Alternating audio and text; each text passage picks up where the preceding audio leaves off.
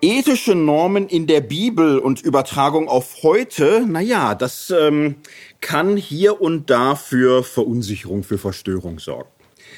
Wir befinden uns in einer manchmal schwierigen Gesprächslage und hier kann man im Grunde zwei Probleme identifizieren. Das eine wäre religiöse Normen, säkulare Gesellschaft, passt das überhaupt zusammen?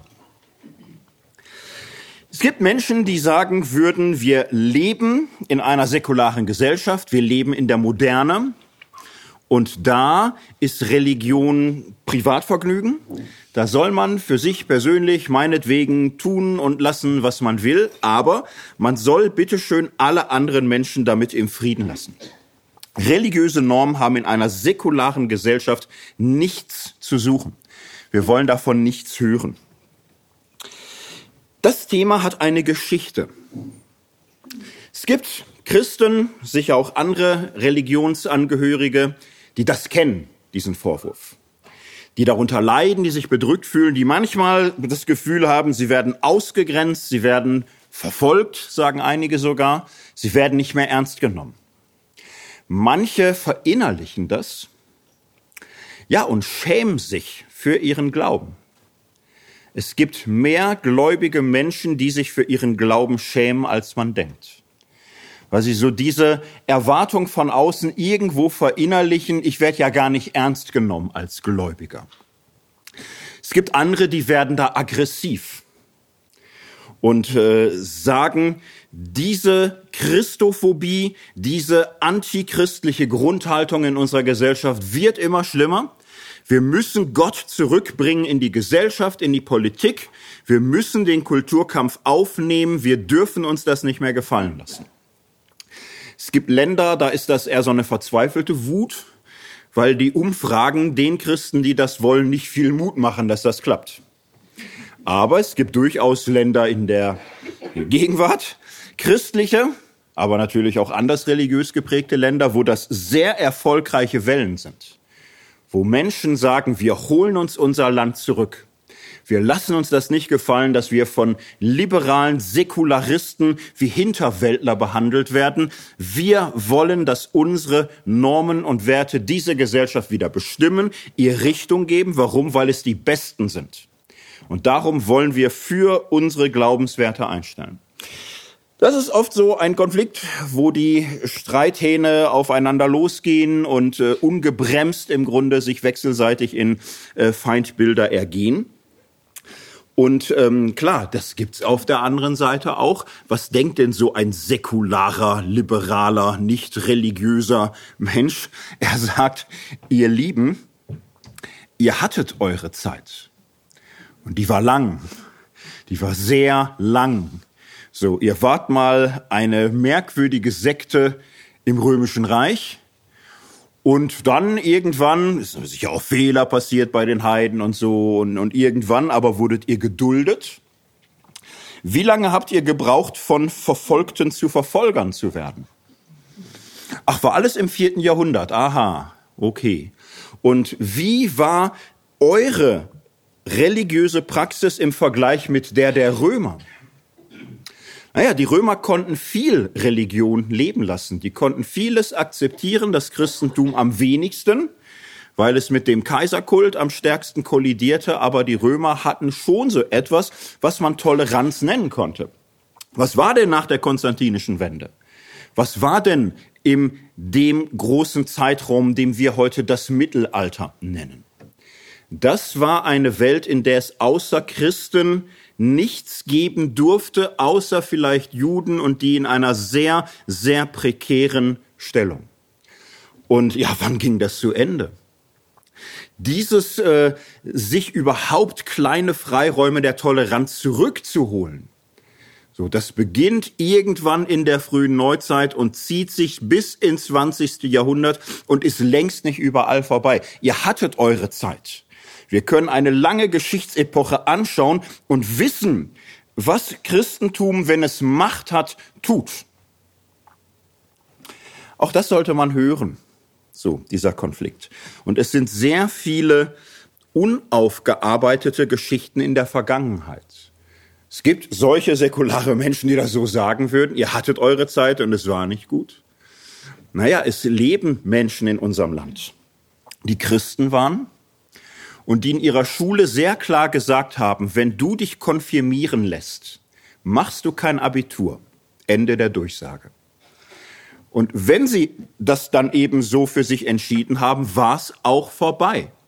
Mit jeder höheren Bildung, mit jeder Form des Studiums, das war realsozialistische Politik. Ist das aufgearbeitet? Werden die gehört? Sind das Menschen, deren Geschichten anerkannt sind? Oft nicht. Darum, dieser Gegensatz religiöse Normen, säkulare Gesellschaft, da steckt viel Gift drin, viel Unaufgearbeitetes. Und ich würde mal sehr schlicht sagen, religiöse und nicht religiöse Menschen sollten wieder reden lernen, sollten überhaupt klarkommen, dass es das gibt, dass wir zumindest die Chance haben einer Gesellschaft, wo es religiöse Vorstellungen verschiedenster Art gibt, nicht religiöse, humanistische, säkulare, sozialistische, was auch immer, die eingeladen sind, miteinander in einer Gesellschaft friedlich zusammenzuleben, aufeinander zu hören, miteinander Gesellschaft zu entwickeln. Alles andere wurde ausprobiert mit sehr fragwürdigen Ergebnis. Darum biblische Normen für heute. Ich glaube, auf verschiedenen Ebenen braucht man hier noch so eine gewisse Arbeit. Ähm, das ist nicht sofort zum Aufschreien oder Wegrennen sondern vielleicht überhaupt mal zum Hinhören. Was gibt's denn da? Kann man das vielleicht auch anders wahrnehmen, als es in der realen Christentumsgeschichte gewesen ist? Ein zweiter Gegensatz, der es heute gibt, der mit dem Thema biblische Normen und Übertragung auf heute zu tun hat, ist schlicht der Gegensatz antike Kultur, moderne Welt. Und da gibt's heute auch so einen Reflex, der sagt, du willst mir was aus der Antike anschleppen? Ja, bist du wahnsinnig. So, die haben doch in einer, in einer Märchenwelt gelebt. Das ist doch alles im Grunde völlig unbrauchbar. Das ist heute eine verbreitete Strömung, die sagt, ähm, das Neueste, die neueste Erkenntnis, der neueste Diskussionsstand, das Gegenwärtige ist das Beste und das Höchste und das, was gilt. Und alles andere, was einem nicht gefällt, ist Mittelalter oder Steinzeit. Das ist für viele heute eine selbstverständliche Logik. Irgendetwas Altes kann ja nichts mehr sein. Man hat dann gern auch als Argument, because it's 2015 oder because it's 2016 oder because it's 2017 und so weiter. Das reicht für viele als Argument in wichtigen Fragen, dass sie sagen, ja, wir leben ja nicht mehr im Mittelalter. Naja, so gut ist das Argument nicht, sage ich mal. Man muss hier auch sehen, das ist eine typisch moderne Einstellung und ähm, sie ist in dieser Absolutheit im Grunde das Spiegelbild dessen, was es in der Antike gab. In der Antike gab es den Grundsatz, je älter etwas ist, umso zuverlässiger ist es. Die älteste Überlieferung ist die treueste und wahrste. Alles Neue ist eigentlich pff, so eben von gestern nur. So, aber nicht das, was sich bewährt hat. Wir wissen heute, sag ich mal, dass diese Regel absolut nicht so ideal ist.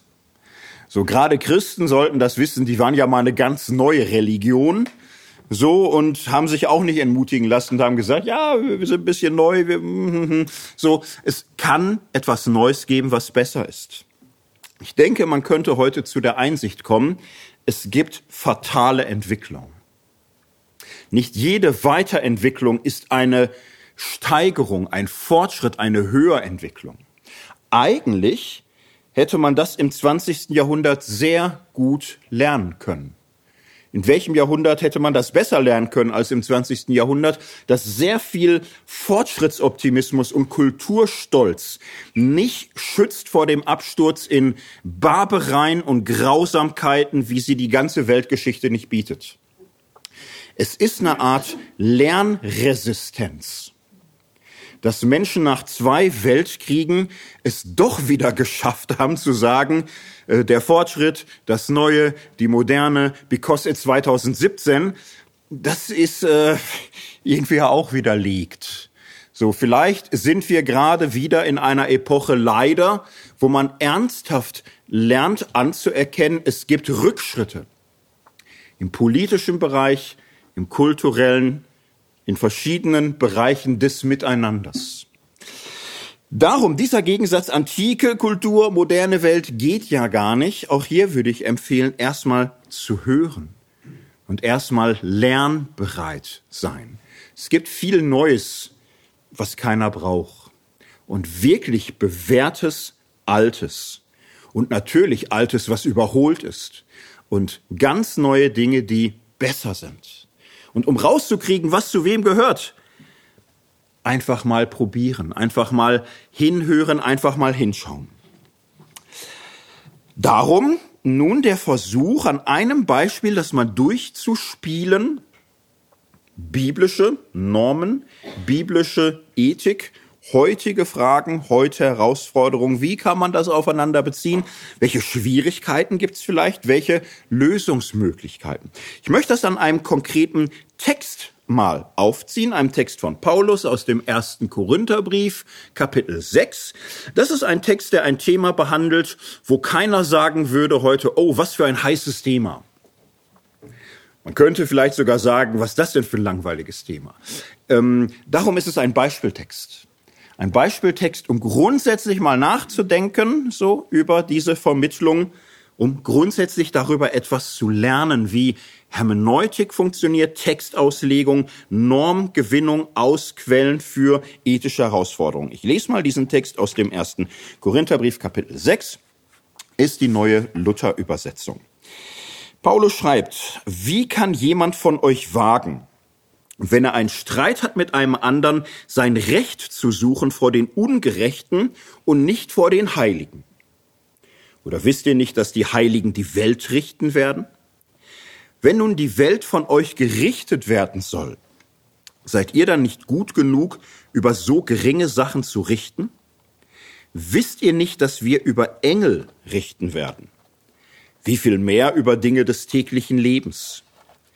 Wenn ihr nun über diese Dinge richtet, nehmt ihr dann solche, die in der Gemeinde verachtet werden und setzt sie als Richter ein? Euch zur Schande muss ich das sagen. Ist denn kein Weiser unter euch, auch nicht einer, der zwischen Bruder und Bruder richten könnte, sondern ein Bruder rechtet mit den anderen und das vor Ungläubigen? Es ist schon schlimm genug, dass ihr miteinander rechtet. Warum lasst ihr euch nicht lieber Unrecht tun? Warum lasst ihr euch nicht lieber übervorteilen? Sondern ihr tut Unrecht und übervorteilt und das unter Brüdern. Das ist dieser Text aus dem ersten Korintherbrief und wir machen jetzt mal Folgendes. Wir machen uns das kurz klar, was da stand. Mal ohne großen Apparat, historische Forschung, Aufklärung über die Antike, ohne eine solche 3D-Brille, die versucht, einen solchen Text mit seinem ganzen zeitgeschichtlichen Hintergrund und so weiter.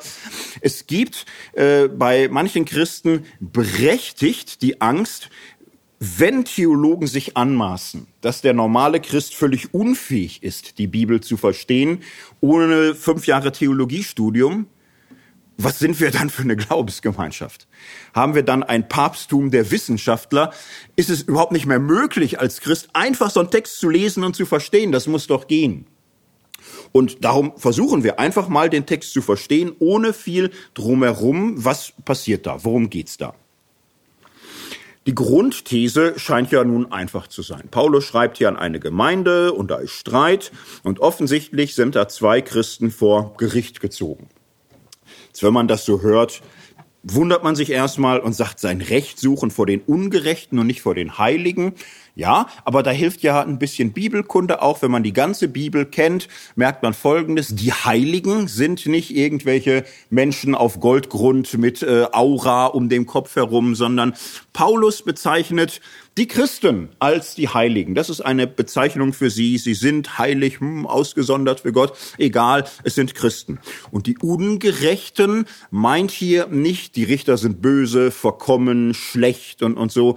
Hier geht's auch darum, Bibelkunde. Paulus kann von den Christen als den Gerechtfertigten reden, den Gerechten. Es geht schlicht darum, es geht äh, vor Gericht bei Ungläubigen. Das ist gemeint. Dafür reicht Bibelkunde. Ja, dann schreibt Paulus, dass die Heiligen die Welt richten werden. Er tut so, als wäre das völlig selbstverständlich. Wisst ihr nicht, dass ihr über Engel richten werdet? Auch ganz äh, bibelkundige Menschen werden sich am Kopf kratzen kurz und überlegen, ja, ich habe es gerade nicht spontan so gewusst, dass ich das werde. Ich akzeptiere das sofort natürlich. Vielleicht spüre ich Fragen in mir aufsteigen. Egal. Nehme das mal so zur Kenntnis, dass das hier so steht, dass wir die Welt richten sollen, sogar die unsichtbare Welt, die Engel, egal für das Verständnis des weiteren Textes, wie viel mehr über Dinge des täglichen Lebens.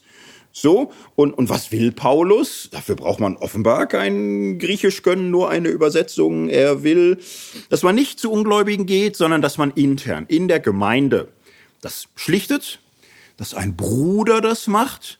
Man kann sich hier kurz fragen, wird eine neue Übersetzung sagen, gibt's nicht einen Bruder oder eine Schwester unter euch? Denkt man kurz wieder nach und sagt, wollen wir jetzt nicht vertiefen, irgendwas ist da egal, ein Bruder halt, egal, ein Bruder, so und, und am Ende sagt Paulus, am besten ist natürlich, wenn überhaupt kein Streit versteht, entsteht, sagt man, ja, verstehe ich, ist auch gut. Und ähm, schon ist man durch eigentlich und hat den Text im Groben verstanden. So, ist doch übertrieben, was manche Theologen sagen die übertreiben. Immer dieses ganze Getue mit der Wissenschaft und der Geschichte und der Exegese. Eigentlich mit bisschen Bibelkunde versteht man doch genug, um so einen Text auch zu begreifen. Und das ist ja eine klare Ansage hier. Wenn Christen Konflikte haben, lösen sie die intern. Sie gehen nicht zu Ungläubigen, nicht zu Richtern, nicht nach draußen. Sie kriegen das intern hin, interne Schlichtung. Am besten nie Streit haben, ist immer super. Und wenn doch, so, dann ist da eine Lösung. Gut. Und das ist ja auch erstmal ein schönes Ergebnis, dass man sagen kann, ist das hier von Paulus bezogen worden auf eine ganz bestimmte, nur korinthische Sache? Ist das hier etwas, wo Paulus sagt, das ist jetzt nur für dies Jahr und oder nur für unsere Kultur oder nur für unsere Umgebung? Nein, die Begründung ist ja so universal, wie es geht. Die Begründung ist, ihr werdet die Welt richten, sogar die Engel, also kriegt ihr das hin. Es ist offenbar überhaupt kein Zeichen in diesem Text, dass das eine zeitbedingte Anweisung ist. Im Gegenteil. Es ist ja der Ewigkeitshorizont, also ewig gültige Anweisung, klares Prinzip. Christen klären niemals Konflikte vor Ungläubigen. So, gehen wir einen Schritt weiter und sagen, das ist doch schön, dass wir das so hingekriegt haben. Ich formuliere jetzt die Lösung mal immer so ein bisschen weiter. Ähm, wenn wir Konflikte haben, halten wir uns an die Bibel. Gerichte sind für uns tabu. Wir holen nicht die Polizei. Wir lassen da auch kein Reingucken bei uns.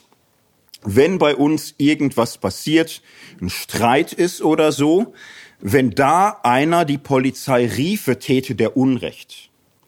Der wird ja sündigen gegen hier das klare Gebot des Apostels. Das gilt auch für christliche Einrichtungen. Wenn in einer Gemeinde auf einer Freizeit irgendwas passiert oder so und christliche Mitarbeiter irgendwas machen mit christlichen Teilnehmern, wo man echt sagen kann, das ist falsch und ist ein Konflikt und so, wir klären das intern. Mit christlichen Eltern, mit christlichen Lehrern, mit christlichen Mitarbeitern. das gehen wir nicht nach draußen an die Öffentlichkeit. Ist ja immer auch so ein bisschen der Ruf so von Gemeinde. Wir wollen ja da nicht komisch dastehen. Wir klären das intern. Wenn in einer christlichen Schule irgendwas passiert, sich da einer irgendwie vergeht, da irgendwie Übergriffigkeit stattfindet oder wenn Regeln gebrochen werden oder Dinge, die echt nicht gehen, ja, muss man was machen, aber unter uns. Wir gehen da nicht an die Öffentlichkeit. So. Und das gilt für christliche Gemeinden und für christliche Schulen, auch für christliche Chöre natürlich, für all diesen ganzen Bereich. Wir gehen nicht an die Öffentlichkeit. Das klären wir intern. Das bleibt unter uns. Das ist ein ganz klares Gebot von Paulus. Das ist biblisch. Und diejenigen, die sich an die Öffentlichkeit wenden, die da Polizei und Gerichte einschalten, die verstoßen gegen ein klares biblisches Prinzip. Die sind ungehorsam. Die sind Nestbeschmutzer. Die tun etwas, was einfach nicht geht. Jetzt habe ich mal die vage Hoffnung, dass dem einen oder anderen ein bisschen mulmig wurde. Ich habe das mit Absicht so immer weiter. Das, äh, es ist 2017. Das Internet ist äh, ist vielleicht auch bald wieder vorbei, wer weiß. Aber wer das in ein paar Jahren hört und noch mal ein bisschen googelt, der weiß, das sind im Moment große Debatten in der Öffentlichkeit.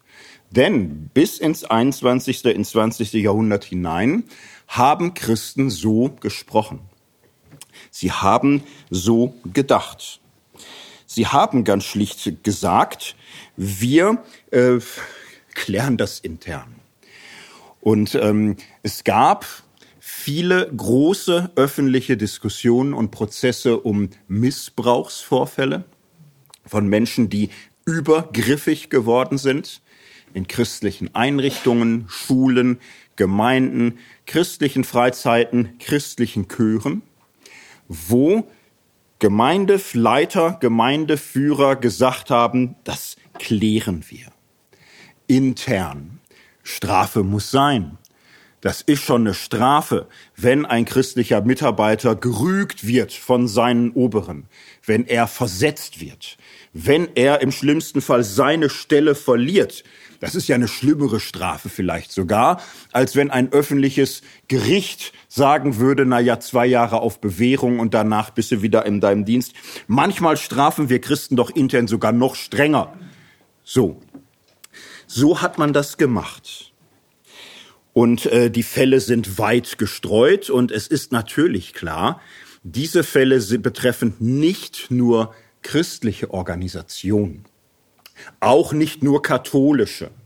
Die öffentliche Diskussion hat besonders katholische Vorfälle und Einrichtungen immer besonders im Visier.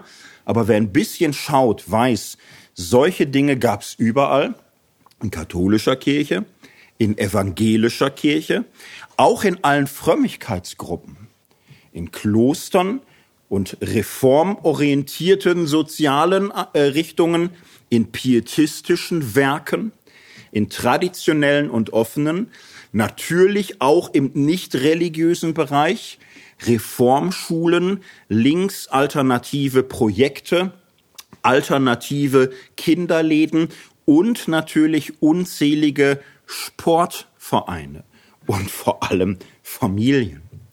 Und im Grunde weiß es jeder, die meisten Missbrauchsfälle geschehen im familiären Raum, aber auch in allen möglichen anderen Bereichen und eben auch in christlichen Gruppen, christlichen Gemeinden, christlichen Schulen. Und darüber ist in letzter Zeit viel geschrieben und geforscht und nachgedacht worden. Man kann ziemlich gut sagen, welche Gruppierungen besonders anfällig sind dafür.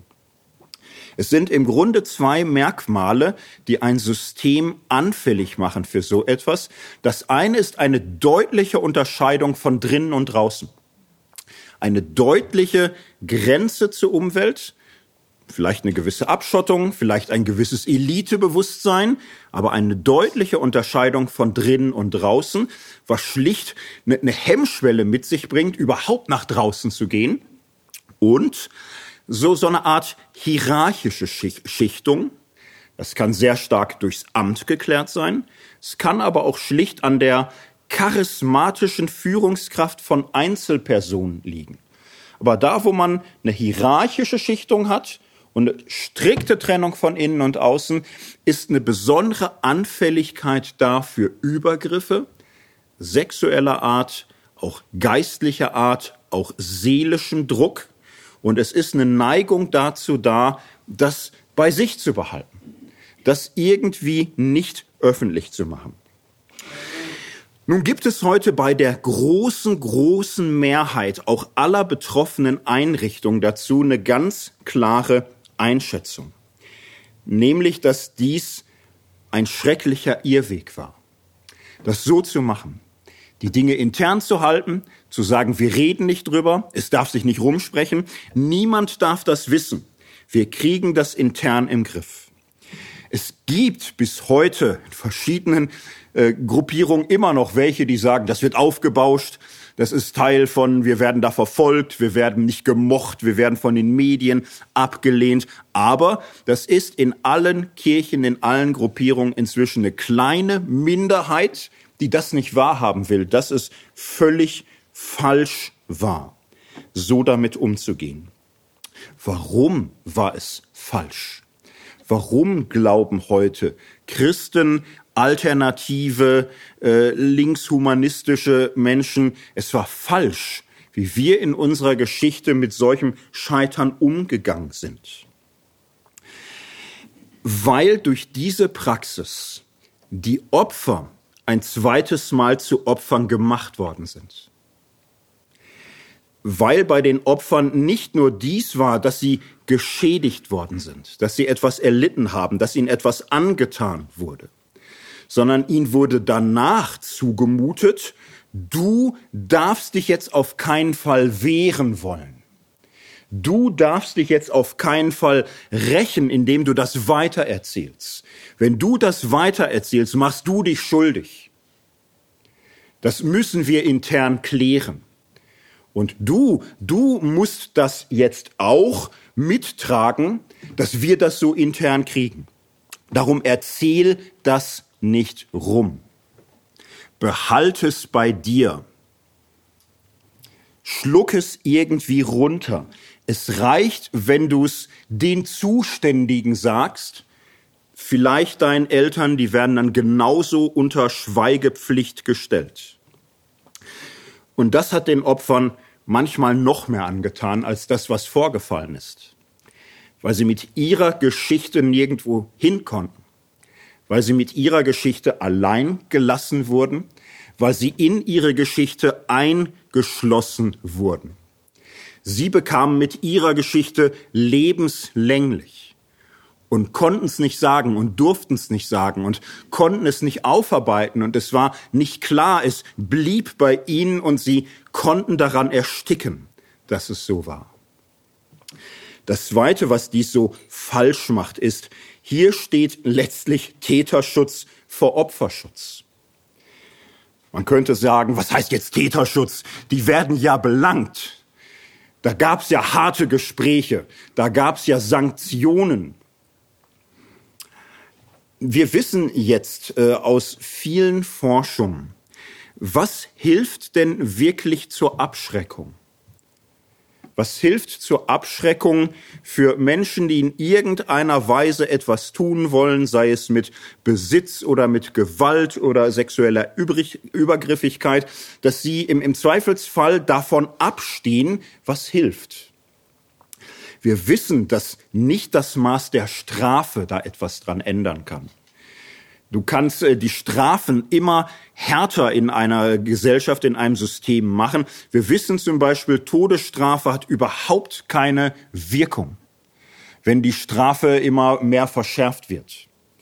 Äh, das, was hilft, was ein bisschen abschreckt, ist die Angst, entdeckt zu werden die Angst entdeckt zu werden. Und das hat äh, im, im kriminalistischen Bereich also eine funktionierende Polizei und eine hohe Aufklärungsquote ist mit großem Abstand das beste Präventivmittel. Denn die, die damit rechnen müssen, ent erwischt zu werden, so, die denken zwei oder dreimal nach. Wenn du maximale Strafen im Raum hast, aber weißt, ich werde sowieso nicht erwischt, ist der Effekt der Strafandrohung völlig verpufft.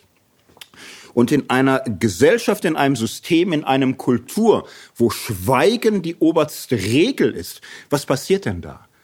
Da hat man minimale Aufmerksamkeit, äh, überhaupt darauf zu achten, läuft hier etwas schief. Die Dinge, über die man redet, für die wird man sensibilisiert. Da achtet man drauf. Da haben viele Menschen auf einmal offene Augen und gucken, läuft bei uns was falsch, läuft was aus dem Ruder. Da, wo alle schweigen, ist es die maximale Sicherheitsstufe für mögliche Täter. Weil sie wissen, da ist so eine Schweigespirale, da redet ja sowieso keiner drüber. Da ist die Wahrscheinlichkeit, erwischt zu werden, minimal. Täterschutz vor Opferschutz. Und das wissen wir inzwischen auch.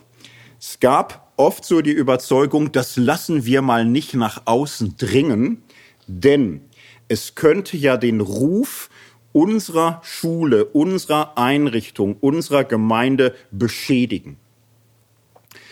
Das war ein fataler Irrtum. Das war eine furchtbare Selbsttäuschung.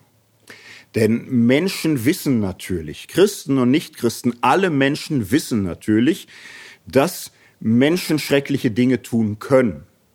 Das weiß man. Und das kann Politiker passieren und Polizisten und Theologen und Psychologen und Arbeiter und Sporttrainer. Und wenn so etwas aufliegt und wenn so etwas aufgearbeitet wird, dann war es der Mensch. Das kriegt ein Großteil der Gesellschaft gut hin. Was aber passiert ist, ist, dass Vereine und Werke, aber auch Kirchen und Gemeinden sich in diese Sache so reingehängt haben, dass sie ihren Ruf dadurch massiv beschädigt haben, dass sie ihn schützen wollten. Dass sie die Selbsterhaltung ihrer Einrichtung gestellt haben über das Wohl der Betroffenen. Und das ist etwas, was den Ruf solcher Werke teilweise irreparabel beschädigt. Dass man merkt, die vertuschen die kehren unter dem Teppich, die haben Leichen im Keller, die tun alles Mögliche, dass so etwas nicht rauskommt.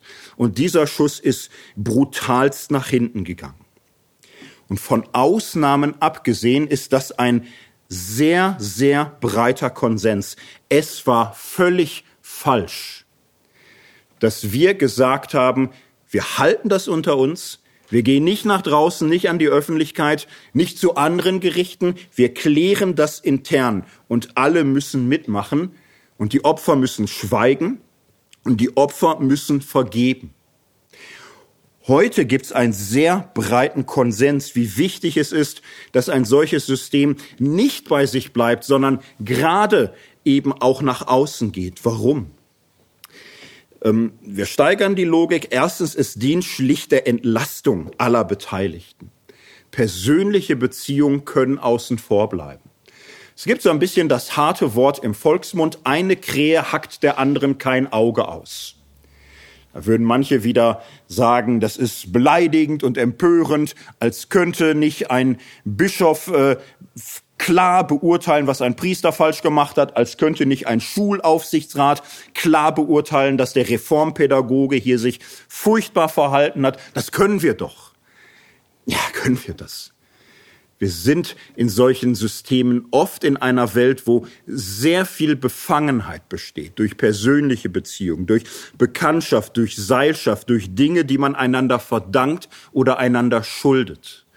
Und es ist eine ungeheure Entlastung, wenn solche Dinge von außen angeguckt werden und nicht von Menschen, die einander sowieso kennen und miteinander vertraut sind und durch ein vielfältiges Gewebe von Verpflichtungen irgendwo verknüpft sind.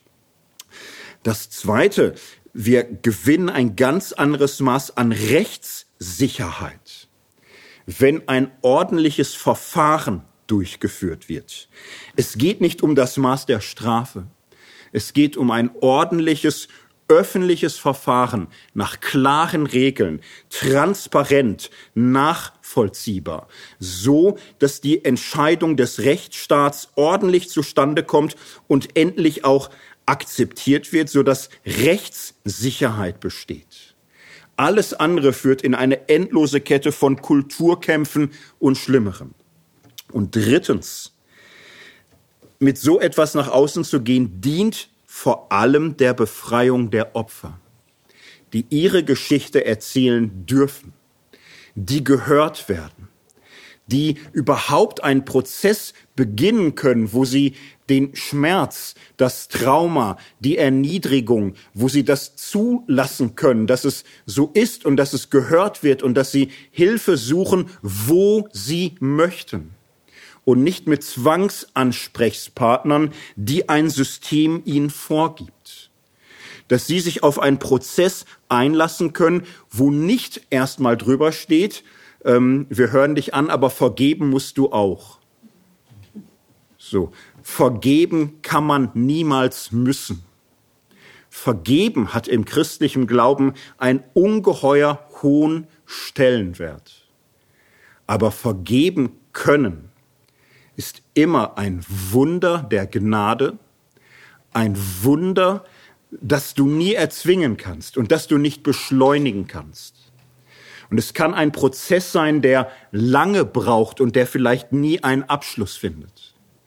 Und wenn du dieses Wunder zur Pflicht erhebst, wir hören dich an, aber vergeben musst du auch, macht man ein Opfer zum zweiten Mal zum Opfer. Und darum sind die allermeisten heute der klaren Überzeugung, es war falsch, falsch und nochmal falsch zu sagen, wir suchen Recht nicht bei irgendwelchen Leuten draußen, gar bei Ungläubigen, wir klären das intern. Ja, wir haben mit einem Text angefangen, der ja harmlos klang, dass man sagte, ja nun, pff, ja, Worthaus hatte schon mal heißere Themen im Angebot. Dann kamen wir auf einmal in etwas hinein, auf eine Übertragung, ja, eine mögliche Übertragung des Textes heute. Und jetzt stehen wir vielleicht vor einer Art Dilemma. Was ist schiefgelaufen? Was ist, was ist hier die, die Spannung? Was ist das Problem auf einmal, dass da ein antiker Text ist und moderner Umgang damit, wo man sich teilweise auf diesen Text, auf seine Logik berufen konnte und das so entgleist? Und es gibt äh, Bibelliebhaber, bibelverbundene Christen, für die das eine tiefe Spannung ist, ein ungeheurer Schmerz, dass sie die Möglichkeit allein anschauen, wie kann das denn sein, dass ich mich ganz und gar an die Bibel halte, an etwas, was doch da klar steht, was doch auch jetzt erstmal gar keine anderen Verständnisweisen zuließ und was mich so in die Irre führte. Kann das denn sein? Wie kann das denn sein, wenn ich hier so ein Fall irgendwie habe, dass die, die Bibel auf einmal da auf der falschen Seite zu stehen kommt? Das geht doch nicht. Das ist doch mein Glaube, dass ich in der Bibel Orientierung suche. Ja, kann die Bibel mich irreführen? Kann das sein? Und es ist schwer damit umzugehen. Manche Christen versuchen dann, das irgendwie, ja, schlicht nicht wahrhaben zu wollen, zu verdrängen diesen ganzen Text, diesen Zusammenhang nicht herzustellen, nicht dran denken. Denn wenn ich das so, wie ich es jetzt mal zugespitzt habe, bedenkt, könnte man in seinem Vertrauen auf die Bibel ja Schiffbruch erleiden. Das Vertrauen könnte Schaden nehmen. Und das ist für manche Christen eine große Angst. Wie kann ich damit umgehen? Kann die Bibel mich so irreführen? Man kann dann sagen, lass uns den Text nochmal anschauen. Lasst uns jetzt Exegese treiben. Vielleicht war es falsch, dass wir so schnell waren mit unserer Exegese.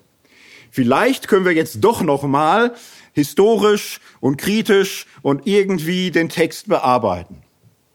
Ja, und es gibt Christen, die sagen, jawohl, das müssen wir jetzt vielleicht nochmal machen. Es muss doch möglich sein, den Text so zu verstehen, dass das nicht dabei rauskommt. Das muss doch möglich sein. Und das kann aber manchen Christen auch wieder Mühe machen, dass sie sagen, aber haben wir nicht vor einer Viertelstunde gesagt, es kann doch nicht hinauslaufen auf ein Papsttum der Bibelwissenschaftler. Ich muss doch als einfacher Christ so einem Text verstehen können und vertrauen können. Und es ist bei manchen die Angst da, sobald Probleme aufkommen, kommt so ein Bibelwissenschaftler gesprungen und der nimmt dann die Bibel und dann legt er da so ein schwarzes Tuch drüber und dann macht er Abracadabra und macht da irgend so einen Zauber und dann nimmt er das Tuch weg und das, was auf einmal, was früher ganz klar A war, da hat er B draus gemacht. Und wenn man dann guckt und, und so und, und sagt, da stand doch A, wieso sagst du jetzt B? Und dann sagt er, ja, das ist die historisch-kritische Forschung, so ist das nun mal. Und das äh, denken Christen auch. Was ist das für ein Zauber? Was tust du da? Das geht nicht mit rechten Dingen zu. Du machst da irgendwas, was da nicht steht und auf einmal willst du es rauskriegen. Und ich spüre doch, du willst auf einmal was anderes rauskriegen, als da eigentlich steht. Das ist der Punkt, wo man Hermeneutik braucht. Was machen wir da mit der Bibel? Wie gehen wir damit um? Ein paar Gedanken dazu. Was kann Hermeneutik? Was können solche Klärungen von Bibelverständnis, von Bibelauslegung, was können die leisten? An dieser Stelle kurz, ganz kurz nur dies. Das Erste, was zur Hermeneutik gehört, eine wichtige Grundregel. Es gehört immer dazu, beim Verstehen der Bibel das eigene Vorverständnis auch mal wahrzunehmen. Das ist der Anfang überhaupt von einem bewussten, reflektierten Bibellesen.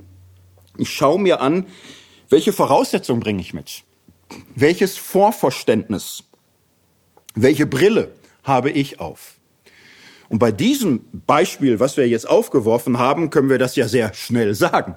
So, wir haben hier ein Vorverständnis, klar. Wir haben das Gefühl, dass eine bestimmte Auslegung dieses Textes an massive Grenzen gekommen ist. So, und wir haben ein Interesse sogar, nicht nur ein Vorverständnis, sondern ein Auslegungsinteresse. Lässt sich das schlichten? Lässt sich das beheben? Lässt sich der Text anders verstehen? Oder muss man zu diesem Text sagen, der führt in die Irre? So, und es ist aber ein Interesse da, jetzt irgendwie damit umzugehen. So, dieses Vorverständnis ist da. Und es gibt richtige Familiengruppen von Vorverständnissen. So, es gibt die eine Familie, die hat so, und das ist eher die, die protestantische Tendenz, sage ich mal. Der Protestantismus hat sich so in seiner Geschichte verstanden als moderne Version des Christentums. Neue, aufgeklärte, zeitgemäße Version des Christentums. Und es war immer so, das Vorverständnis da, Entwicklungsgeschichte. Die Reformation war ja besser als das, was davor. Und darum geht's aufwärts. Und der Pietismus sagte schon, Hoffnung besserer Zeiten. Das Beste kommt noch. Und so manche Richtungen hatten so eine Richtung. Ähm, die Tendenz war immer, die Texte passend zu machen für die Gegenwart. Und je nach Frömmigkeitsgruppe haben manche auch gesagt, wir machen die Texte passend oder die kriegen so ein KW vom Meer kann weg. So. Und das ist ein hermeneutischer Streit. Manche Protestanten sagen, ja, natürlich, es gibt Texte, vor denen muss man warnen. Und es gibt manche Christen, die sagen, ja, dann könnte ich nicht mehr glauben. Denn woher weiß ich das, was weg kann und was nicht? Das ist ein großer hermeneutischer Streit, aber im Protestantismus ist diese Tendenz immer da oder oft da, den Text zeitgemäß machen, entweder durch Interpretation oder durch auch Aussortieren. Es gibt andere äh, äh, Deutungsfamilien, Vorverständnisfamilien. Andere große sagen, das Wichtigste beim Bibelverständnis ist die Kontinuität mit der Tradition. Und wenn etwas über Jahrhunderte und Jahrtausende so ausgelegt wurde, dann kann man sie vielleicht ein bisschen anders auslegen, aber es kann nicht das Gegenteil bei rauskommen. Es gibt eine Entwicklung von Tradition, es gibt keinen Bruch. Und da wird sehr stark versucht, die Texte so auszulegen, dass man sie im Sinne der Tradition versteht, inklusive behutsamer Weiterentwicklung, das mag ja sein, so aber ohne Bruch. Ohne dass auf einmal etwas, was lange richtig war, völlig falsch ist. Das sind Vorverständnisse. Und es ist gut, das zu wissen. Es ist auch gut bei der Lektüre von Kommentaren oder beim Hören vom Vortrag vielleicht etwas zu ahnen, welcher Vorverständnisfamilie gehört dieser Bibelausleger jetzt an. Das ist das ähm, eine Grundlegende, was zur Hermeneutik gehört. Ich möchte ansonsten drei Punkte nennen, die heute für die moderne Exegese wichtig sind. Das erste ist ähm, schlicht diese Bereitschaft zur Selbstkritik. Zur Selbstkritik, Wahrnehmung der eigenen Standortgebundenheit. Zweite ist Anwalt des Textes sein, auch in seiner Fremdheit. Es kann nicht so sein, dass ich die Texte immer sofort glatt bügele und alles irgendwie hinstelle und klarkriege. Ich muss auch mal sagen können, das ist fremd. Hier in diesem Beispiel, das wisst ihr nicht, dass ihr über Engel richten werdet. Das ist ein bisschen fremd. So, und das äh, muss man auch ein bisschen aushalten können, ein bisschen stehen lassen können. Dann kann man sich umschauen und findet, es gibt in der jüdischen Tradition Texte, wo auch eine Art Beteiligung am Weltgericht vorgesehen ist. Es gibt Andeutungen, dass es äh, bestimmte Gruppe von Engeln gibt, die ihr Urteil finden werden. Aber so viel weiß man da nicht. Und offensichtlich bezieht sich Paulus hier auf etwas, was er vielleicht da gesagt hat. Er hat da lange gelebt oder ähm, was er weiß, was andere sagen. Er setzt es voraus. Wir wissen das heute nicht mehr. Das Neue Testament insgesamt verrät uns dazu nicht mehr viel. Und das gibt's ganz oft. Es gehört zur Exegese an vielen Stellen einzuräumen. Da steht was, was das genau bedeutet, haben wir keine Ahnung. Es ist uns nicht so klar. Wir haben da verschiedene Hypothesen entwickelt. Wenn man Zeit hat, nennt man dann so sieben oder so. Und das Ergebnis ist, ist aber immer noch fremd. Aber man lässt es auch stehen und tut nicht so, dass man sagt, wisst ihr nicht, ja klar weiß ich das, über die Engel richten wir und, und so. So klar und logisch und nachvollziehbar und so und ähm, mit allem zusammenstimmt ist das eben nicht sofort. Das dritte ist eben dann auch Bewusstsein der eigenen Grenzen. Bei Bibelauslegung, wo alles immer aufgeht, wo am Ende alles immer so in, in wunderschönster Harmonie sich spannungsfrei im Kopf darstellt. Da sollte man lernen, für den Fall so eine Alarmglocke zu haben. Da war irgendein Abracadabra zwischen, was nicht gut war. So, es ist die Erfahrung bei gründlicher Textforschung, dass äh, man Antworten findet und für jede Antwort kriegt man zwei Fragen. Wer das nicht will, ist für gründliche Bibellese noch nicht geeignet. Das ist so. Es entstehen immer neue Fragen.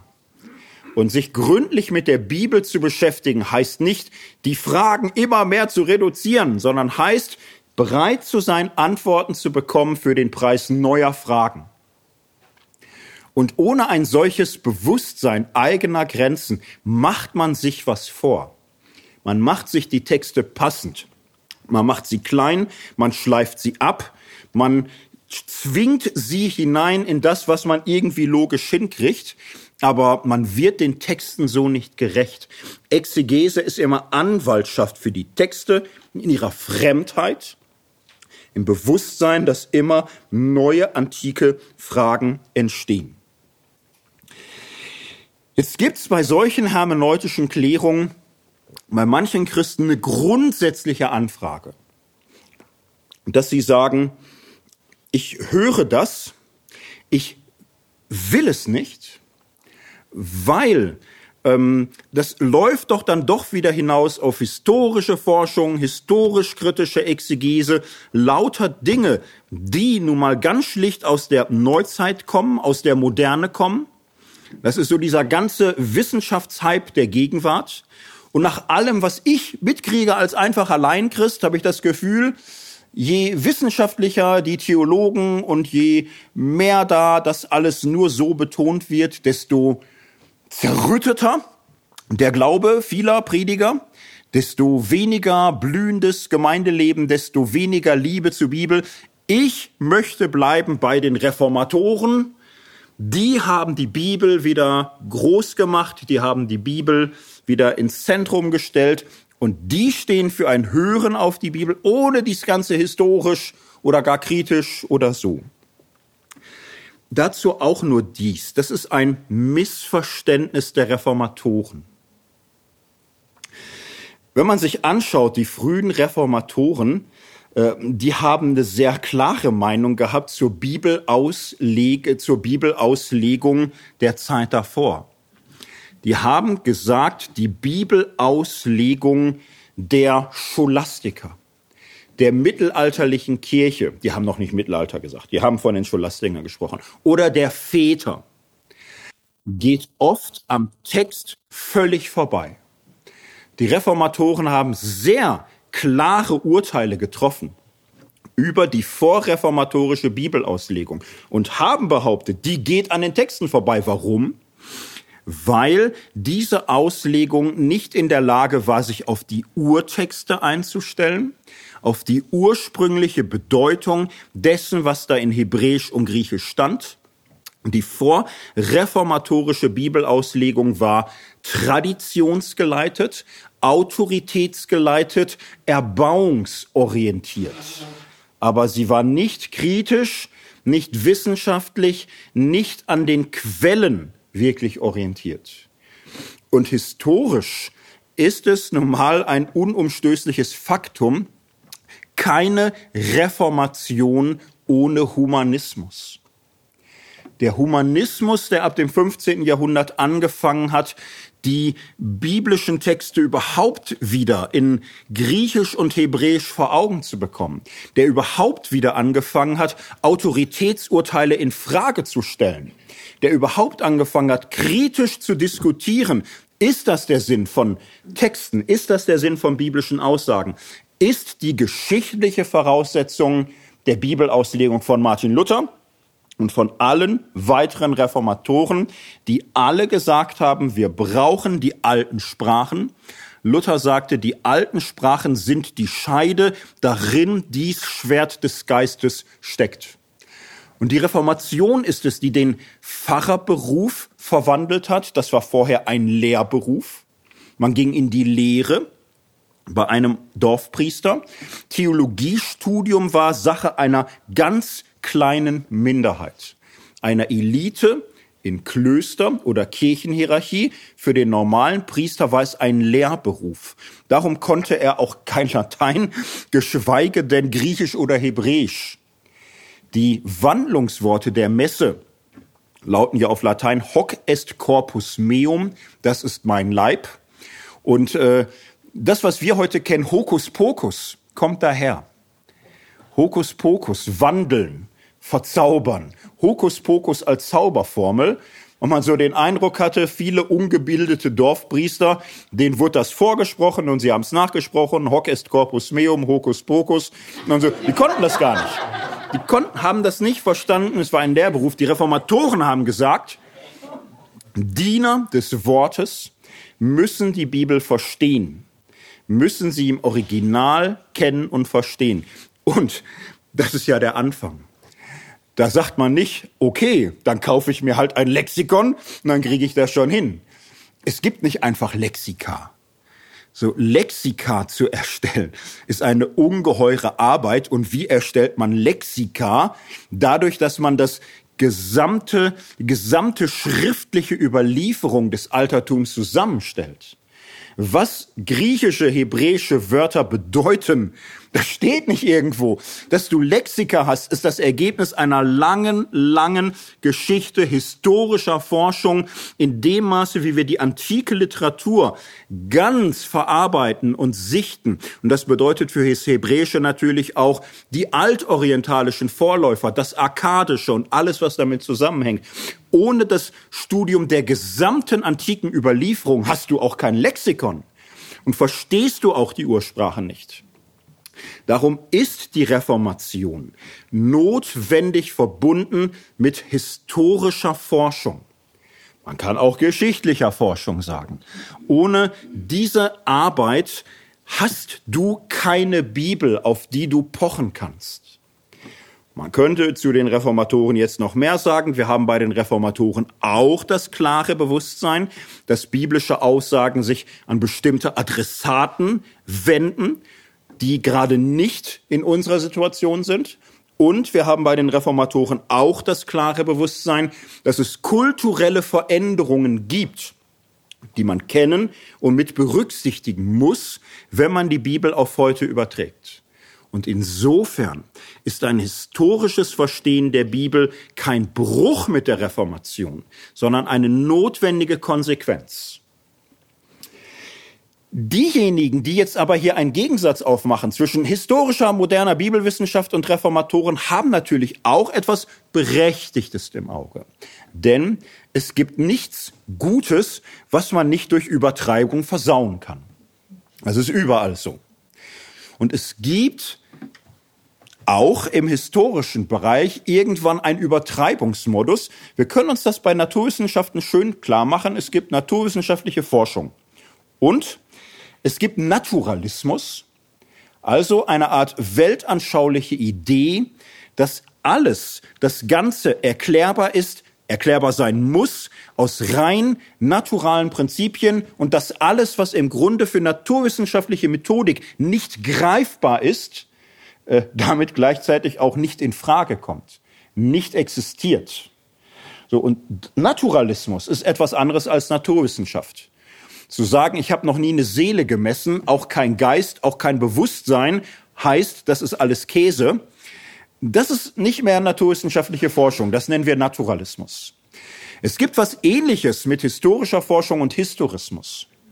Man kann historische Forschung so prinzipialisieren, dass man sagt, historische Forschung heißt, alles ist relativ, es gibt nichts Absolutes, es gibt auch keine Mächte, die nicht im normalen geschichtlichen Zusammenhang in irgendeiner Weise verrechenbar sind. Es ist überhaupt nicht vorstellbar, dass irgendwelche Einbrüche oder Wirkungen oder sonst was, die wir nicht historisch nachweisen oder begreifen können, in der Geschichte angenommen werden können. Und es gab Phasen der Exegese und teilweise bis heute, wo man grundsätzlich sagt, naja, Wunder gibt's nicht, also ist das alles erfunden. Geister und Dämonen und Auferstehung und all das kann ja gar nicht sein, habe ich noch nie gesehen in meinem Leben. Also sind das, das ist sofort Erfindung. So, solcher Historismus gibt's. Das ist aber was anderes als historische Forschung, wie sie eine notwendige Konsequenz ist der reformatorischen Konzentration auf die Bibel. Das Verhältnis zwischen diesen beiden Dingen hätte einen eigenen Vortrag verdient. Wir machen weiter im Text. Das war ein Exkurs dazu. Auslegung historisch ist unverzichtbar, ist notwendig, wenn wir ähm, biblische Texte verstehen wollen und sie nicht von vornherein der Geschichte ihrer bisherigen Missverständnisse überlassen. Schauen wir noch mal auf den Text. Aber jetzt natürlich nicht mit der Erwartung, schwarzes Tuch, Abracadabra und aus A wird B. So, ne, sondern in allem Grenzbewusstsein mit Zulassung aller offenen Fragen. Aber was lässt sich gewinnen? Was lässt sich vielleicht an Perspektive erreichen, wenn wir jetzt doch etwas stärker berücksichtigen? In welcher Zeit steht dieser Text? Das erste, was stattfindet, wenn wir das tun, ist, dass dieser Text, der erstmal uns fremd erschien, auf einmal was Normaleres bekommt. Wie war das denn in der Antike mit dem Rechtswesen? Ist das, was Paulus hier sagt, äh, schockierend, total fremd, so typisch christlich strange? Nein, nein, das ist, ähm, naja, üblich. Das Judentum hat es genau so gemacht. Jüdische Gemeinden, jüdische Verbände haben schlicht gesagt, wir gehen mit den Dingen so, die uns betreffen, Kapitalverbrechen ausgenommen und so. Wir gehen nicht an die zuständige heidnische Gerichtsbarkeit. Mal ein Zitat von einem Rabbi, bisschen später, aber selbes Jahrhundert. Überall, wo du Gerichtskollegien der Nicht-Israeliten findest, auch wenn ihre Gerichte den der Israeliten entsprechen, bist du nicht berechtigt, mit ihnen in Verbindung zu treten. Der gleiche Grundsatz. Das war das, was Paulus kannte. Paulus ist Diaspora-Jude. Er stammte aus Talus, er reiste herum in ganzem Kleinasien. Überall war das so. Jüdische Gemeinden hatten ihre interne Gerichtsbarkeit. Und Paulus folgt hier mit seinem Rat ganz schlicht dem, was er als Jude kennt. Das ist für ihn üblich, das ist normal. Ablehnung heils, äh, heidnischer Gerichte und interne Schlichtung. Und bei den Römern war das durchaus üblich, dass sie eine gewisse Elastizität kannten. Sie überließen viele Streitfälle eben lokalen Gemeinschaften, religiösen Gruppen, manchmal auch Bruderschaften und Vereinen. Im römischen Recht war das okay, dass sie sagten, klärt's doch unter euch. Wenn so etwas auffiel, gab es nicht einen riesen Aufschrei, dass man sagte, was sind das denn für Sektierer, die haben sich unserer Gerichtsbarkeit entzogen. Es war normal. Es war kulturell üblich. Das ist das Erste, was wir wahrnehmen nehmen wir auch wahr, was wir durch historische Forschung aus diesem Text offenbar nicht rauskriegen. Es wäre jetzt natürlich auch schön, noch mal genauer zu wissen, um was ging es denn da eigentlich? Das wäre ja auch eine Chance zu sagen, vielleicht kriegen wir diesen Text und das heute hin, indem wir einfach noch mal noch viel gründlicher schauen, was sind da für Wörter, was sind da für Begriffe, was war das für ein Streitfall. Das ist jetzt nicht so einfach. Es gibt eine Auslegungstradition, die sagt, hm, vielleicht kriegen wir es durch einen Zusammenhang hin. Was ist das für ein Zusammenhang? 1. Korinther 5, da geht's um was Sexuelles, da geht's um Inzest. 1. Korinther 6 geht's ja wieder um was Sexuelles, der Gang zu einer Prostituierten. Dazwischen ist so ein kleiner Lasterkatalog, wieder paar sexuelle Begriffe dabei. Und worum geht's in 1. Korinther 7? Da geht's um heiraten oder nicht heiraten, Scheidung, Ehelosigkeit, wieder was Sexuelles. Und in diesem ganzen Bereich 1. Korinther 5 bis 1. Korinther 7 steht dieser Text mittendrin. 6, 1 bis 8. Worum wird's da gehen? Naja, um Sex. So, das kann man so hören. Ähm, kann man das ausschließen? Hm, hm, ich halte es für unwahrscheinlich. Die meisten Exegeten gehen da nicht drauf ein. Manche tun's, weil sie so das Bedürfnis haben, dass sie sagen, der Paulus muss doch irgendwie auch einen aufgeräumten Kopf gehabt haben. Es wäre doch schön, wenn man sagt, 1. Korinther 5 bis 7 geht's um Sex, 8 bis 10 geht's um Essen und Trinken, 11 bis 14 geht's um charismatische Phänomene, dann noch ein bisschen Endzeit, wäre aufgeräumt. Hm, es ist... Äh, Paulus ist nicht so aufgeräumt, wie viele moderne Exegeten das offenbar geschrieben haben. Er scheint das so ein bisschen assoziativer zu machen. Es gibt so eine klare Gedankenkette. So direkt davor, 1. Korinther 5, geht es darum, einen Bruder auszuschließen, aus der Gemeinde zu richten. Das sollt ihr tun.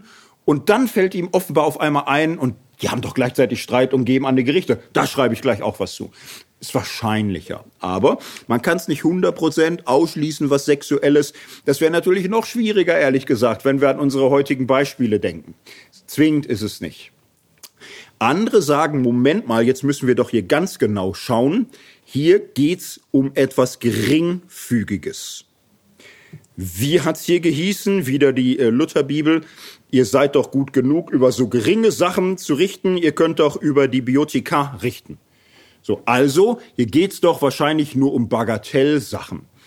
Mm, es ist manchmal nicht so einfach, zwischen Bagatelle und äh, Gewichtigen zu unterscheiden. Wir sind heute über Dinge schockiert, die man in den 50er, 60er Jahren für Petitessen hielt, für Bagatellen. Das ist nicht so einfach. Und dann muss man sagen, wenn man sich den Text hier anschaut, die Logik ist ja eigentlich eine andere.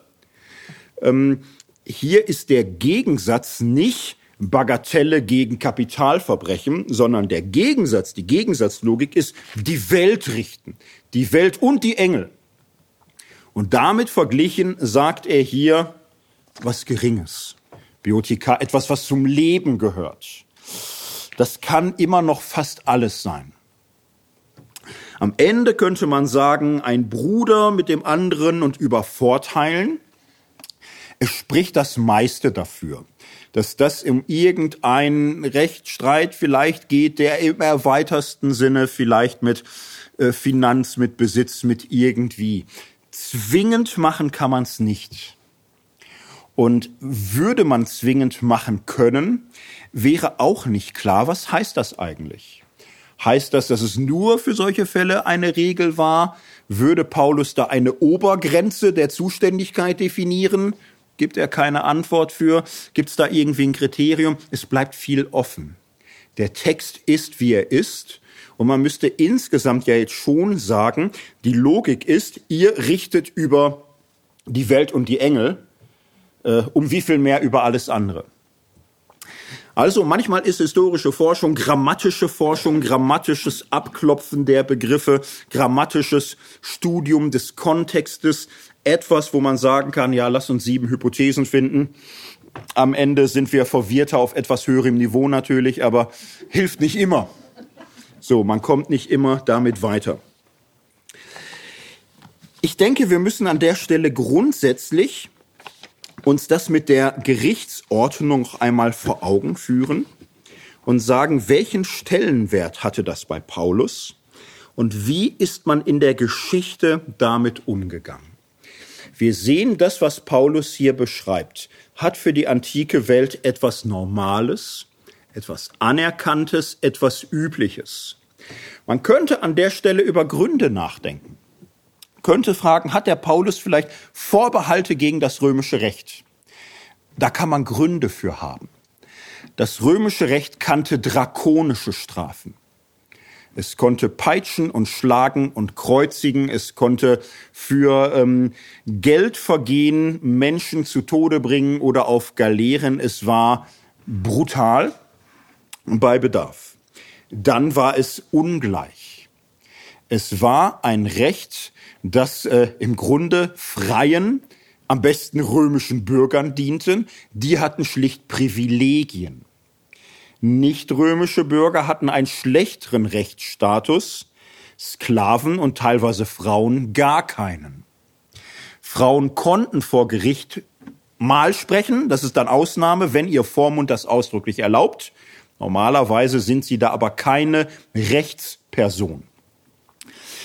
Äh, man kann darüber fantasieren, hatte Paulus vielleicht aus der inneren Logik der christlichen Bruderschaft Vorbehalte gegen das römische Rechtssystem, kann sein.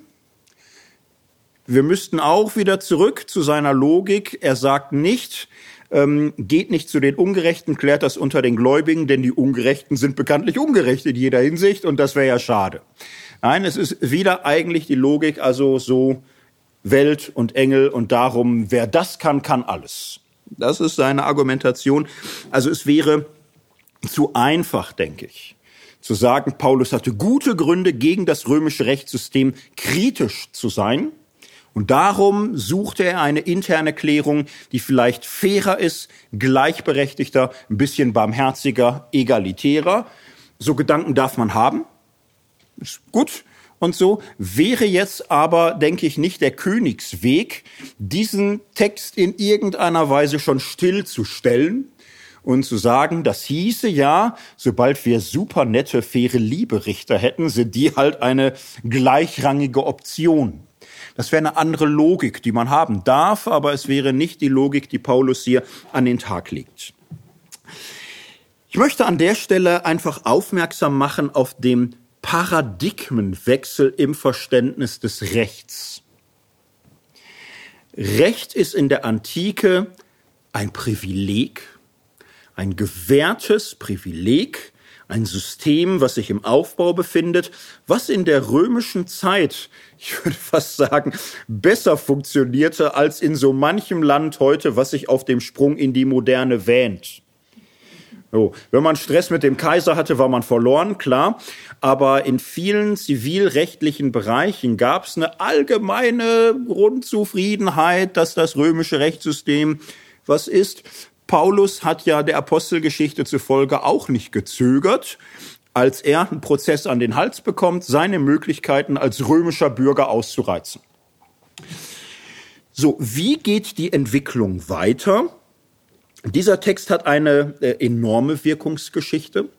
Wirkungsgeschichte ist schon die, dass die Christen sich daran gehalten haben, die kannten den Text, die fanden das wichtig. Es war für sie klar, keine heidnischen Gerichte, wir klären das intern. Es kam zum Aufbau einer innerchristlichen, innerkirchlichen Gerichtsbarkeit. Irgendwann kriegt das Christentum ja so ein hierarchisches Gefälle. Diese egalitäre paulinische Frühzeit läuft aus. Irgendwann ist der Bischof das Maß aller Dinge. Wo der Bischof ist, ist die Kirche. Und der Bischof repräsentiert Christus. Das ist ein, zwei Generationen später die neue Logik. Entsprechend gewinnt die Gerichtsbarkeit ihre eigene Hierarchie, die sich allmählich aufbaut. Mit der konstantinischen Wende im vierten Jahrhundert wird das Christentum binnen zweier Generationen zur Staatsreligion. Man hätte an der Stelle ja sagen können, das ist ja schön, das heißt ja, alle Richter sind Christen. Sonst äh, machen wir den Kopf kürzer und die sind schon wieder alle Christen. Das sind ja ganz neue Möglichkeiten, so der Exegese und so. Das hätte so kommen können. Und es war aber so, es hatte sich was aufgebaut und geschichtliche Entwicklungen sind manchmal träge und lang. Es entsteht eine Logik doppelter Gerichtsbarkeit. nämlich weltlichen Rechts und kirchlichen Rechts. Und das ist eine Riesenkiste in der Spätantike und im Mittelalter. Naja, und bis heute, bis heute gibt es Kirchengerichte, nicht nur in der katholischen Kirche, auch in der evangelischen Kirche. Bis heute sind auch in den evangelischen Landeskirchen Kirchengerichte da, die auch äh, Arbeitsfragen und Rechtsfragen und Disziplinarfragen in eigener Gerichtsbarkeit klären. Das ist ein Berufszweig. Es gibt Kirchenjuristen. Man kann äh, als Kirchenjurist promovieren und Karriere machen. All das folgt diesem Text hier. Eine riesige Geschichte, Aufbau einer doppelten Gerichtsbarkeit. Damit ist manche Doppelmoral verbunden. Ihr kennt das manchmal aus äh, schäbiger Apologetik, dass manche Kirchenkritiker sagen, ihr Christen habt doch Ketzer verfolgt und verbrannt und Hexen gequält und gefoltert und getötet. Und schäbige Apologetik sagt, haben wir überhaupt nicht. Überhaupt nicht. Wir, wir haben Glaubensfragen besprochen. Wir haben Gespräche geführt im Tonfall der damaligen Zeit. Die Sitten waren rauer, kleine Eiszeit und, und so. Und wenn tragischerweise mal das Ergebnis war, dass da jemand in unserer Glaubensgemeinschaft nicht mehr passt, dann waren wir fertig. Der wurde exkommuniziert. Wir waren auch echt traurig. Ja, und, und was haben wir damals gemacht? Ich meine, ja, es war schon so. Staatliches Recht war, wenn jemand exkommuniziert ist, wenn er nicht mehr zur Kirche gehört, dann Todesstrafe. Da gab es eine kleine Übergabezeremonie und aber wir haben die nicht verbrannt. Das sind dann die staatlichen Gerichte. Die haben gesagt, hier exkommunizierter Ketzer. Ja, klarer Fall. Das ist sehr, sehr schäbige Apologetik. Ne? Das sollte niemand nötig haben. Aber so war es offiziell, dass man sagte, Kirchengerichtsbarkeit klärt die Glaubensfrage zur Rettung der Seele und das Verbrennen und Töten und so, das macht dann der Staat, dafür hat er das Schwert, dafür ist er da. Und da gab es so ein perverses Tandem über lange Jahrhunderte, die das so hinbekommen hat. Die Reformationszeit ist hier ein Einschnitt. Luther hatte mit Kirchenjuristen keine gute Erfahrung. Insgesamt mit Juristen auch nicht immer. Er sah aber ein, dass es sie geben muss. Aber was er loswerden konnte, war er auch dafür. Und die Reformation hatte schon so diesen Impuls. Priestertum aller Gläubigen. Wir sind alle Kirche. Wir brauchen nicht diese, diesen Apparat, diesen Staat im Staat, diese eigene Welt. Die Obrigkeit, das sind Christen. Die haben einen Auftrag von äh, Christus für Recht und Ordnung zu sorgen. Und die Obrigkeit und die Juristen, die sollen das tun. Und darum wird im Protestantismus Kirchengerichtsbarkeit mindestens verschlankt. Also ist bis heute noch so, so eine schlanke Säule, die ist da. Die Tendenz war aber Abbau. Abbau der Kirchengerichtsbarkeit, kein kanonisches Recht, kein kirchliches Recht. Das hat Luther mit der Bannandrohungsbulle verbrannt. So, und diese protestantische Lossagung vom kirchlichen Recht, vom Aufbau eigener Kirchengerichtsbarkeit ist ein Impuls, der in der Neuzeit verstärkt wird durch humanistische, durch aufgeklärte Kritik an kirchlicher Binnengerichtsbarkeit und führt dazu, dass das Rechtswesen sich zunehmend verselbstständigt, dass es autonom wird, natürlich gegenüber der Kirche, aber zunehmend auch gegen den Staat, Jetzt könnte man über John Locke und Montesquieu viele Geschichten erzählen und viel Bildung tanken und äh, sehen, dass ähm, Gewaltenteilung eine Schlüsselidee ist der modernen Welt. Amerikanische Geschichte, französische Geschichte. Es gibt gegenwärtig Länder im Rückwärtsgang. Aber es gibt noch einen breiten modernen Konsens. Es ist eine sehr gute Idee, das Recht unabhängig zu machen von Kirche und Staat. Heute sind wir der Überzeugung, das ist gut so, das ist normal, das kann man an einem Kuriosum deutlich machen. Es gab in den letzten Jahren immer wieder mal so Scharia-Polizei, wo Menschen durch Städte gingen mit schlechten Jacken, guckten auch komisch und so. Was machten die? Na, die haben nicht Oma Krause bei Aldi an der Theke gesagt, Kopftuch. Nein, haben die nicht gemacht. Das ist, stimmt nicht. Nein, die haben bei ihren Leuten bei denen, wo sie gesagt haben, das sind unsere Leute, mal gefragt, Schwester, deine Kleidung, findest du das in Ordnung? So. ähm, ihr habt vielleicht Bildzeitungen geguckt oder so und habt da was gehört. Da gibt's ja Leute, die kriegen Sonnenhals. Die, die werden so wütend, Scharia-Polizei, da würden die also drakonische Strafen gern für haben. So, und man hört, es gibt so Hinterhofgerichte. So, und, und Scharia-Rechtsprechung. Und viele sagen, die Scharia in Europa, das ist im Grunde der Fuß in der Tür der Islamisierung, der Umvolkung, der Zerstörung des Abendlandes. Und Scharia-Gerichte sind Inbegriff des Bösen, des Schrecklichen, des Katastrophalen. Ja, stellt euch vor, wir würden den Apostel Paulus wieder herbeamen können und sagen, hier, Paulus, hör mal zu, da ist so eine andere Religion, schlimme Sache. Die haben eigene Gerichtsbarkeit, Scharia-Polizei, Scharia-Gerichte. Findest du es nicht auch entsetzlich? Naja, was wird der sagen? Der wird da sagen, äh, nö, normal, oder? ist doch normal. Ihr habt doch bestimmt auch hoffentlich da eure eigenen Schlichtungen. Ist doch normal, das machen doch alle so. Alle Religionen haben ihre Scharia-Gerichtsbarkeit, das nennen alle anders. Ja, aber sollen die zu euren Gerichten kommen? Oder zu atheistischen oder sonst wie? Und das einfach mal wahrnehmen. So, da, wo heute ganz bibeltreue Christen Wutanfall kriegen, Scharia-Gerichtsbarkeit, jetzt schlägt's 13. Gewisser Hinsicht ist das sehr bibeltreu. Das für sich in Anspruch zu nehmen und auch es als normal vorauszusetzen, dass alle das so haben. Und wenn man Scharia-Polizei nicht ertragen kann, so, dann einfach gucken, woran liegt das denn? Woran liegt das? Es liegt an einem sehr langen Paradigmenwechsel. Es liegt daran, dass auch solche Christen in der Moderne angekommen sind und vom Zeitgeist zutiefst geprägt sind, obwohl sie das Gefühl haben, Tag und Nacht dagegen anzukämpfen. Die haben das noch nicht mal gemerkt, dass das völlig normal wäre eigentlich. Paradigmenwechsel im Rechtsverständnis. Eine lange Geschichte. Da muss man sich da irgendwann zu verhalten. Wann ging es denn schief? Wann war es denn richtig? So. Und äh, ist es heute richtig, kann man natürlich auch fragen. Man kann, man muss fragen, Gibt es vielleicht Entwicklungen im Rechtssystem, wo das immer mehr überbordet, wo es ausartet? Es geht nicht um die These, alles Neue ist besser als das Alte.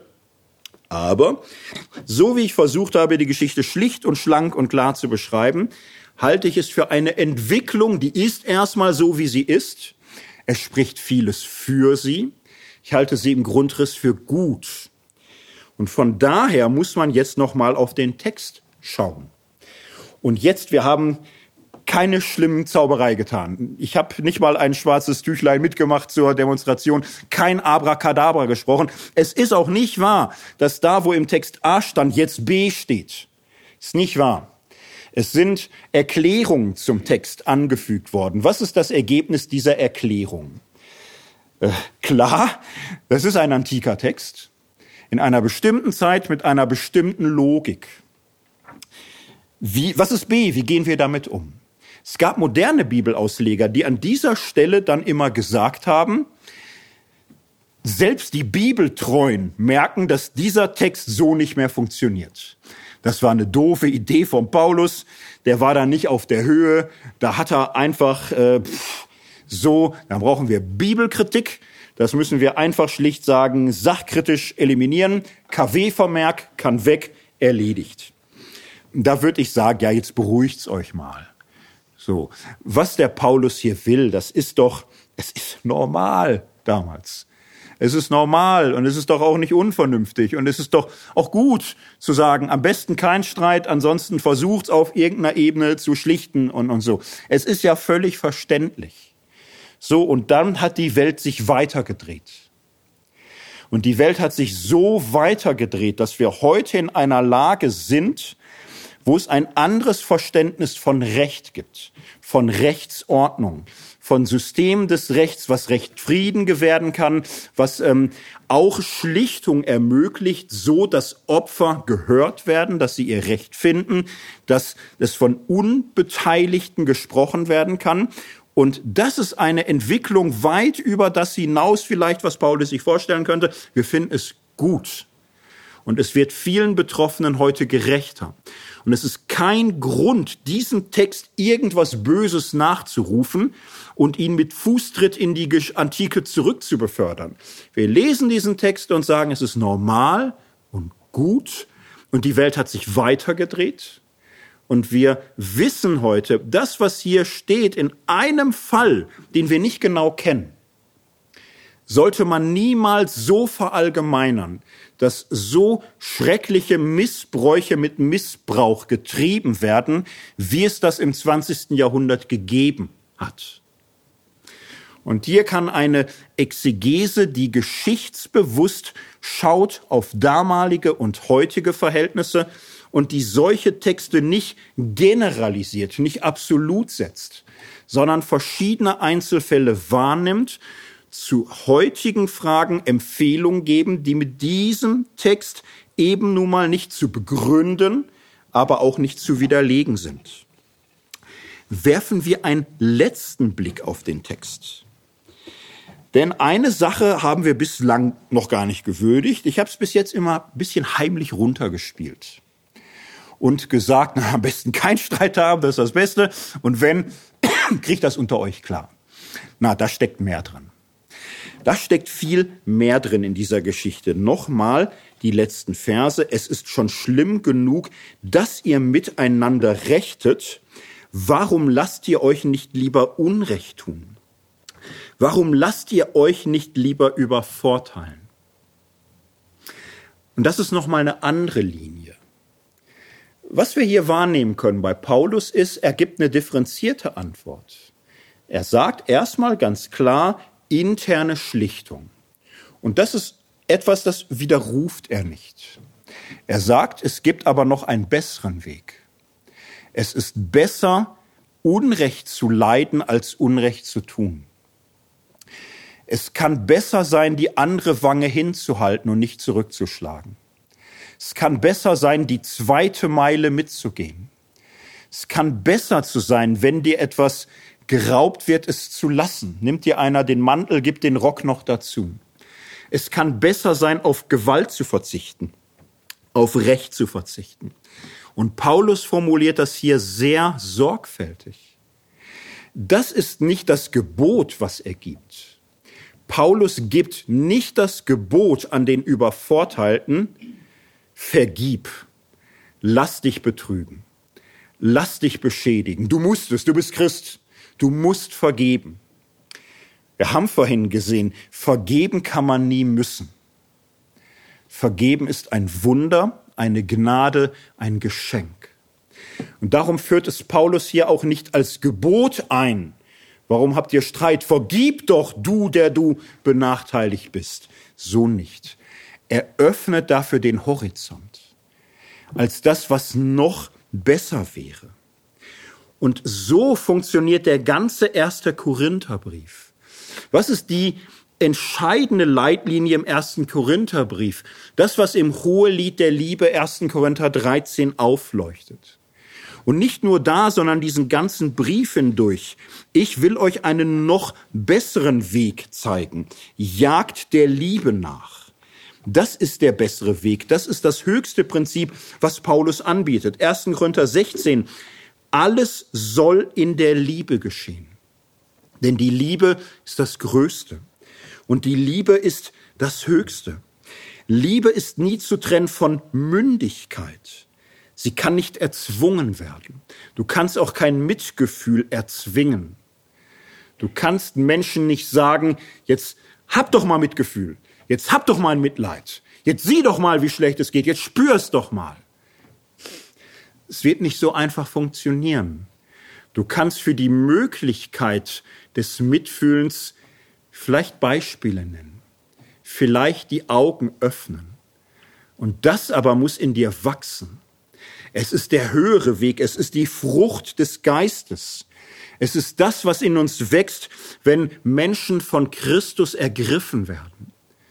Wenn Jesus sie berührt, wenn Jesus Geschichten, die Fantasie von Menschen durchdringt, die Gedanken, die Gefühle, die Wahrnehmung, wenn man einen von Christus geprägten Blick entwickelt, sein Herz so offen hält, dass man mit den Augen Jesu sehen lernen möchte, dann öffnet man sich für die Möglichkeit der Liebe. Dann ist es möglich, Rechtsverzicht zu denken, für möglich zu halten. Dann ist es möglich, sich für die äh, Möglichkeit einer Vergebung offen zu halten. Und ich bin überzeugt, viele Menschen haben am christlichen Glauben bislang vorwiegend antike Gewänder mit historischen Filz in gestriger Verpackung vor Augen bekommen. Und ich fürchte, das gilt auch für manche Christen. Das ist in diesem Text das große Licht. Das ist diese Leuchtspur der Liebe. Das ist dieser Zauber der Verwandlung, der sich durch das ganze Neue Testament zieht. Und lass es antik sein. Ich glaube, dass diese Leuchtspur gestern und heute und in Ewigkeit das Größte ist, was Menschen vor Augen bekommen können. Das Schönste, das Kräftigste, was ein Leben auf den Kopf stellen kann, dieses Wunder der Liebe, dieses hohe Lied der Liebe, was einen neuen Blick erlaubt auf Schmerz, auf Unrecht, auf Leid, was Täter und Opfer versöhnen kann, was Dinge bewirkt, die kein Rechtssystem je hinkriegen könnte. Das ersetzt Rechtssystem niemals. Paulinische Ethik ist an vielen Stellen gestuft, beschreibt einen normalen Weg des Gerechten, aber auch einen höheren Weg, einen höheren Weg der Liebe, der nie zu erzwingen ist. Diese Norm der Bibel ist antik wie modern wie ewig. Und diese Norm auf heutige Herausforderungen zu übertragen, das ist die größte Herausforderung jeder Bibelauslegung.